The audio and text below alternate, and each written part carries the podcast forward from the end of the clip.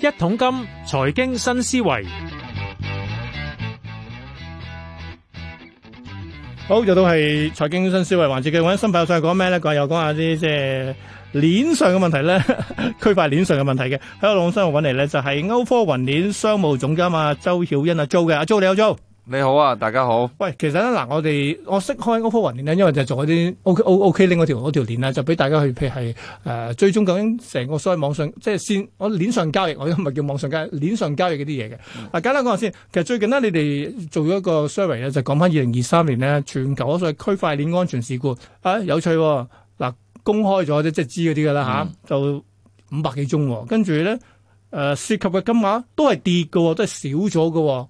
我反映咗係咁係成個世界安全咗定咩先？其實呢個係其實咧，我哋想講啊，就係嗰個公眾嘅防範意識加強啦，加埋監管又更加趨向呢個嚴格啦，再加埋有我哋嘅工具助力咧，幾方面加埋咧，你就會見到呢啲犯罪率咧就低咗嘅。咁我哋都想結合翻講翻啦。首先呢個區塊鏈同 Web3 大家都不斷聽啦，都不不斷都了解啦係。啦，政府都開始谷緊嘅。而家係啊，嗯政府都谷緊，咁越嚟越多人都留意到我哋呢個行業啦，呢、個第一啦。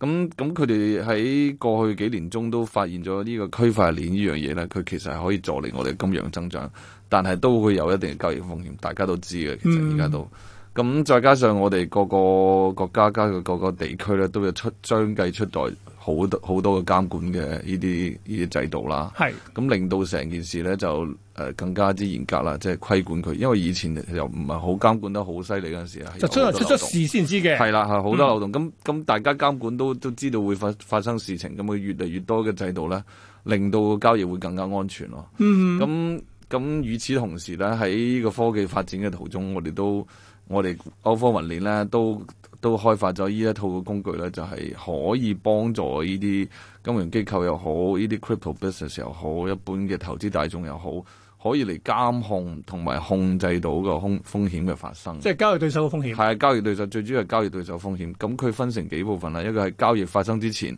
你可以知道交易對手大概係咩情況，係咪一啊個一個好嘅實體啦，定係一啲真係有問題嘅釣魚網站啦，或者係一啲黑客啦。呢啲我哋咧用我哋嘅工具可以睇到。咁另一方面喺監管方面咧，佢哋如果喺罪案發生之後，都可以用我哋嘅工具咧，係去跟蹤呢個錢去咗邊。哦，即就一路係揾到你嗰佢個虛擬資產去咗邊，係啦。你可以經過條鏈揾佢翻去，揾翻佢出嚟。係啦，因為鏈上嘅交易咧，其實就唔似大家想象中啊嚇。其實鏈上嘅交易咧係非常之透明嗯嘅，佢係利用咗區塊鏈嘅幾個特性啦，一個不可篡改性啦，嗯嗯，第二個咧佢係一個所有嘢都保存喺上邊嘅。係咁你令到所有嘅交易咧喺上面之餘咧，咁你如果有合適嘅工具，你可以將佢全部都解釋出嚟，嗯嗯。咁就會令到成個交易好透明啊咯。喂，咁睇落去其實好簡單嘅嘢。首先嗱，無論我將來或者你而家嘅，譬如大家朋友想買佢嘅加密貨幣啦，或者係想買啲 NFT 啊等等嘅嘢啦，或者送贈啊唔同嘅嘢又驚等等嘅嘢。其實最大嘅風險好多時候就係驚俾人 hack 咗啊，或者俾人偷咗啊、唔見咗啊等等嘅嘢噶嘛。嗱、咁首先第一 part 你一定同人有交易對手，你先有呢方面嘅風險啦、係你自己全自己冇冇完全冇風險添。係嗱，但係喺交易對手方面，我先用你條鏈去 check check 佢，睇睇佢，譬如佢佢佢打個網站網址出嚟噶嘛，嗯就可以追追蹤到佢究竟呢個網址有冇問題。咁你咪呢個好大嘅 database 先可以即係區分到佢出嚟啦，喂。係啊，其實你講得啱啊，因為我呢、個做呢個地址篩查呢樣嘢就就鬥邊個嘅地址鬥多，嗯即係我哋越嚟越多嘅呢啲發現咗罪案，我哋將佢擺上咗我哋 database，咁就令到咧以後你每一次 check 就會好易就會即係好多地址夠多地址嘅話，你就會 check 到你嘅係咪真係有效咯。嗯嗯咁我哋而家做咗十年啦，咁我哋而家地址咧全市場最多，我哋地址標籤有四十億條。四十一條，四十億條好條多，係啊，個 database 真係好大，嗯加埋啦，我哋 support 嘅鏈又夠多啦，可以就好似你啱啱講嗰個 NFT 嚟講，就好多嘅，你都知你 NFT 係喺唔同嘅鏈上面發生嘅，嗯咁、我哋 support 緊一百九十條鏈嘅，一百九十條鏈。係啊，加埋，但係好似都有有啲咩主鏈，咩啲叫 full chain 同埋有啲叫做 part part chain 㗎嘛。係啊，我哋有啲 full chain analysis 同埋呢啲呢啲 partially 嗰啲叫做。咁我哋點點點區分？有啲鏈咧，我哋就因為佢出得比較早，咁我哋咧可以將佢所有嘅交易信息可可以追溯到好前都得。由原始期開始一路嚟都得，係係。啊，如果你想追嘅話，因為真係但 係我好就多覺得有冇需要咁就做？有冇需要咧？係啦，係啦呢個就係呢個問題啦。咁另外啲輕度解釋咧，就可能係比較淺層啲嘅啦，就唔會追得咁深嘅啦。嗯嗯，咁我哋都幾樣嘢加加埋埋咧，就主主流嗰啲鏈都已經 cover 晒啦。咁我哋而家可以 support 到嘅鏈加呃誒嗰、個幣加埋 NFT 咧，係多過八百萬嘅。嗯係哇啊，！所以基本上你諗得到嘅，諗得到嗰啲，即係或者係市場上即係有名或者係 hit 嗰啲都有噶咯喎。係啊，你除非你聽定過下呢我對整個新嘅出嚟，咁唔該， 我咁到時你又砌咗條新鏈出嚟如果你條鏈夠多人用，我哋都會 support 嘅。係啊！啦嗱，夠多人同通常夠多人用嘅話咧，個關鍵咧就係係多用戶買採購買買買買呢樣嘢，所以你先可以砌條鏈出嚟一定點先啫。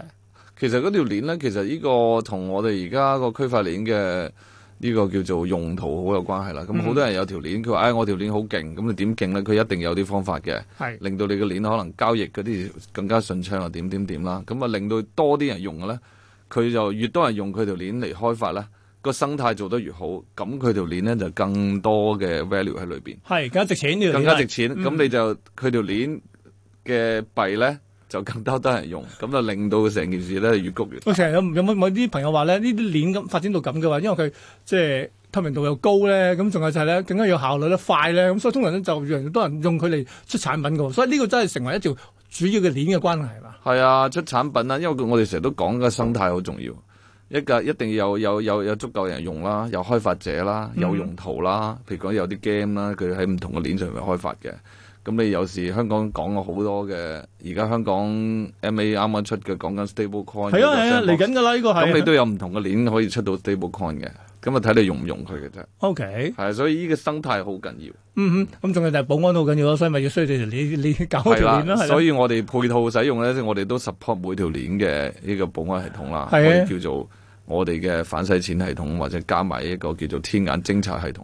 啊呢兩條鏈我都嗯想了解下先，先講條即係反洗錢啦，呢呢個應該就係即係做交易之前要做嘅嘢嚟嘅。係啦，因為好多時候啲朋友話：喂，我哋好多真係金融交易嘅話，我都要起起對手個底我先乾唔乾淨，我先做噶嘛。嗱，其實反洗錢鏈，我哋而家簡稱咗所謂誒呃即係鏈上 AML 啊 AML 咧，係咪就係呢樣呢種呢個作用嘅先？其實係啊係啊，你講得好啱啊！就係、叫做我哋叫 on chain email 呢樣嘢咧，就係喺喺你發生交易之前，咁你會想睇下對手係咩人。咁、嗯嗯我哋呢、個鏈，我哋呢個工具咧，安裝喺你嘅錢包上邊咧。係就會 real time 咁 scan 你嘅交易對手。咁呢樣嘢同即係我哋做緊交易所或者係要做啲資產管理啊，你不斷有啲人俾錢你，或者你俾錢人嗰時咧，係好有用嘅，咪好多我聽講好係多啊做 asset manager 都話，都一定需要揾嚟即係一定需要。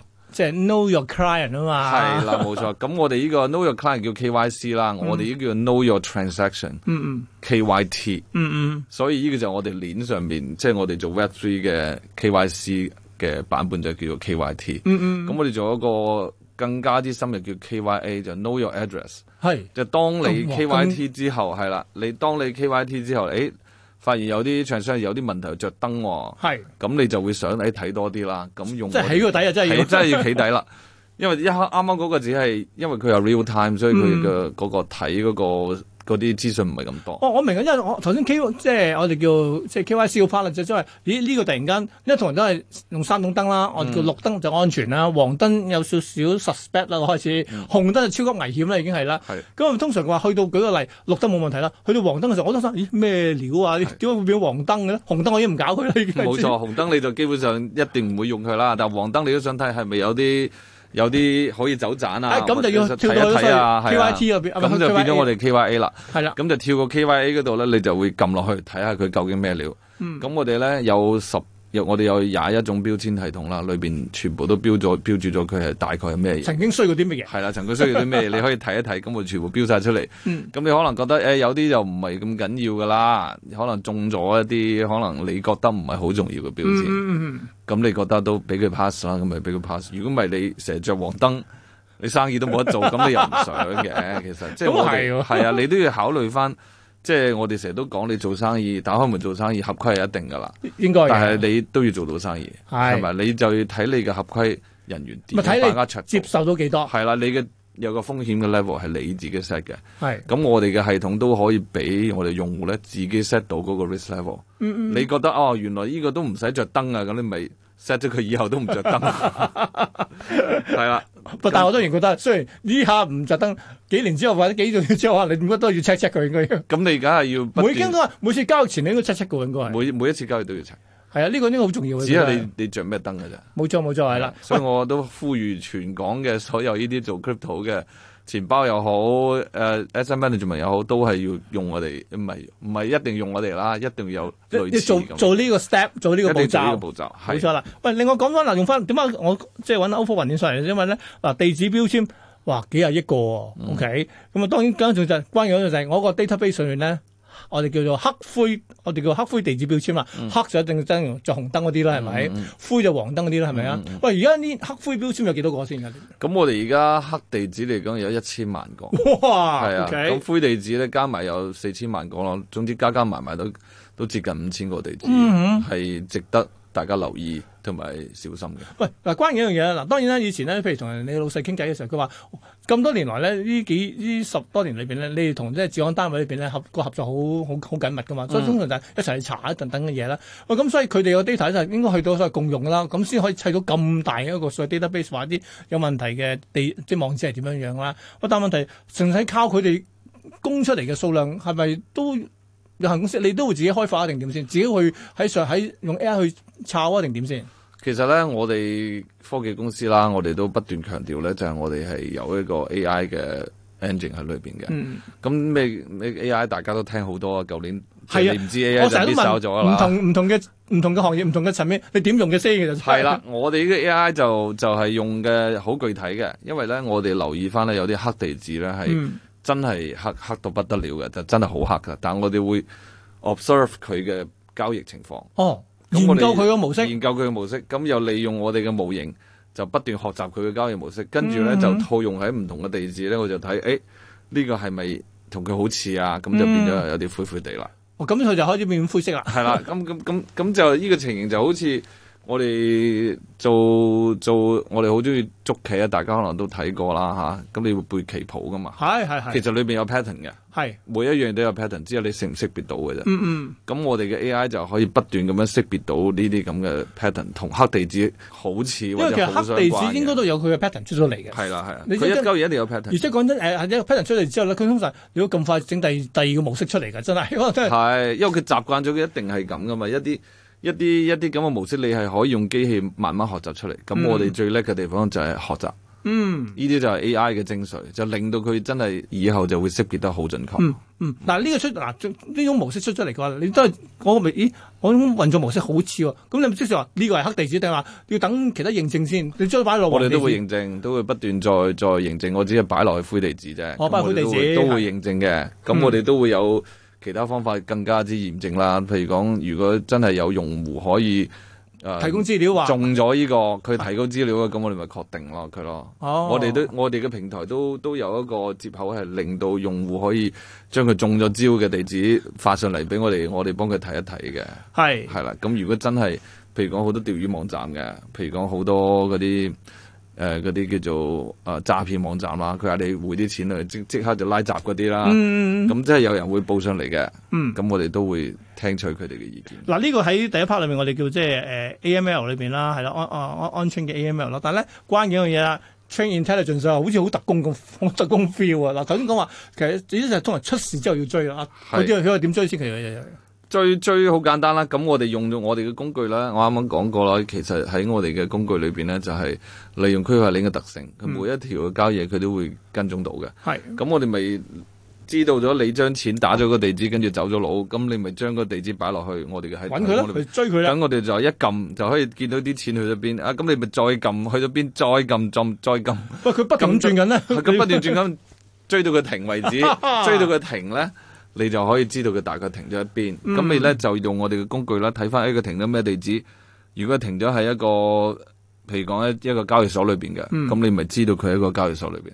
咁跟住就跟住做嘢你啦就會用啊嗰啲叫做我哋叫合公規合安啦，法或者係報，通常都係報報報報治安警察啦，單位啦報一啲治安單位啦，係佢哋就會去一封信話：，誒、哎我哋覺得你嘅有可疑，嗯嗯 你可唔可以將佢嘅呢個交易嘅調上出報嚟俾我？係。咁我哋咪可以拉到人咯。哇！哇，係咪真係可以揾到㗎？即係我話呢個揾到之餘，但可唔可以真係攞翻先？其實真係應該喺我哋嘅經驗嚟講，都係揾得到嘅。嗯嗯只要你係真係去到一個中心化嘅交易所，嗯佢哋嘅中心化交易所亦都做到 KYC 嘅，咁嗯你咪可以將人同埋地址都可以拉出嚟嗯，。哦，咁啊呢個就係 事後補救嘅，事有報九啦，咁當然梗係唔想呢個發生我啦。所所以叫你以 K V，所以你又用前面嗰 part 得啦， 呢個 chain intelligence 咧係係執法機構用嘅，同埋呢樣嘢咧係好複雜嘅，真係睇到你頭暈嘅， 真係好 多一路追追追追追追追到唔知去邊嘅真係。係，啊所以我咪話啦，你做咗第一 part 嘅話咧，保障咗自己嘅話，就理論上唔使用第二 part 㗎啦，應該係。係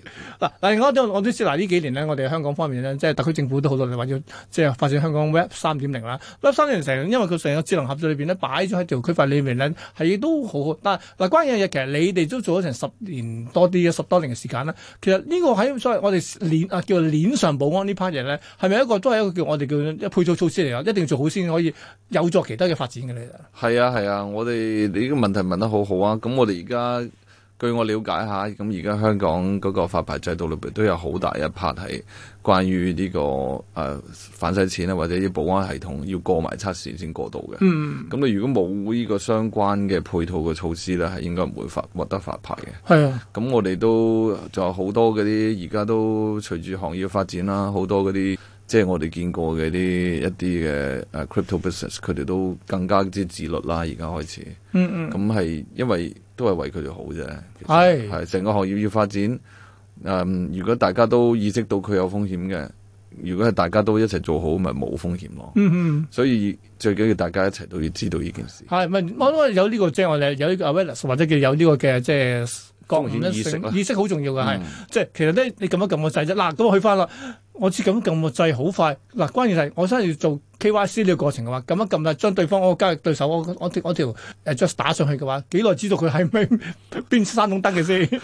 實時，實可時以啊即刻知即道，撳即知係啊係啊，即即時，不超過兩秒，哇！你就會哎咁咁實時知道咪好快係啊咁關鍵一樣其實係因為係我個我個地址係新啦，定係我個地址乾淨啊，定咩先？其實係唔係啊，因為我哋嘅科技公司嚟講，我哋全部啲嘢都放喺嗰個雲上邊啦。嗯第一、第二個咧就係我哋優化咗好多嘅 search engine 啦。嗯你一擺落去咧，我哋有你你你冇睇個地址咁長，其實我哋自己嘅工具咧可以令到佢 break 成好多 part，咁即刻就可以揾到佢。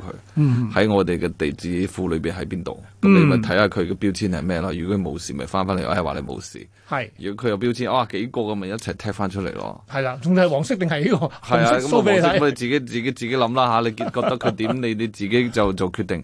但係成件事就話俾你聽咧，係科技係真係改變咗我哋嘅所有嘅一個交易行為啦咪，咯加埋我哋嘅風險意識啦，加埋呢個監管嘅科技咧，我哋都係幫緊手 嘅咯。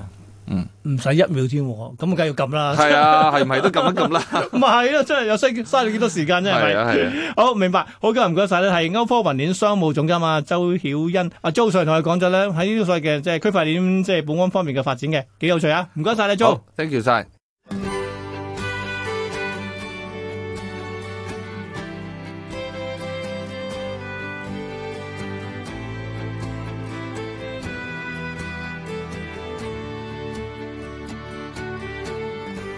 How long will I love you?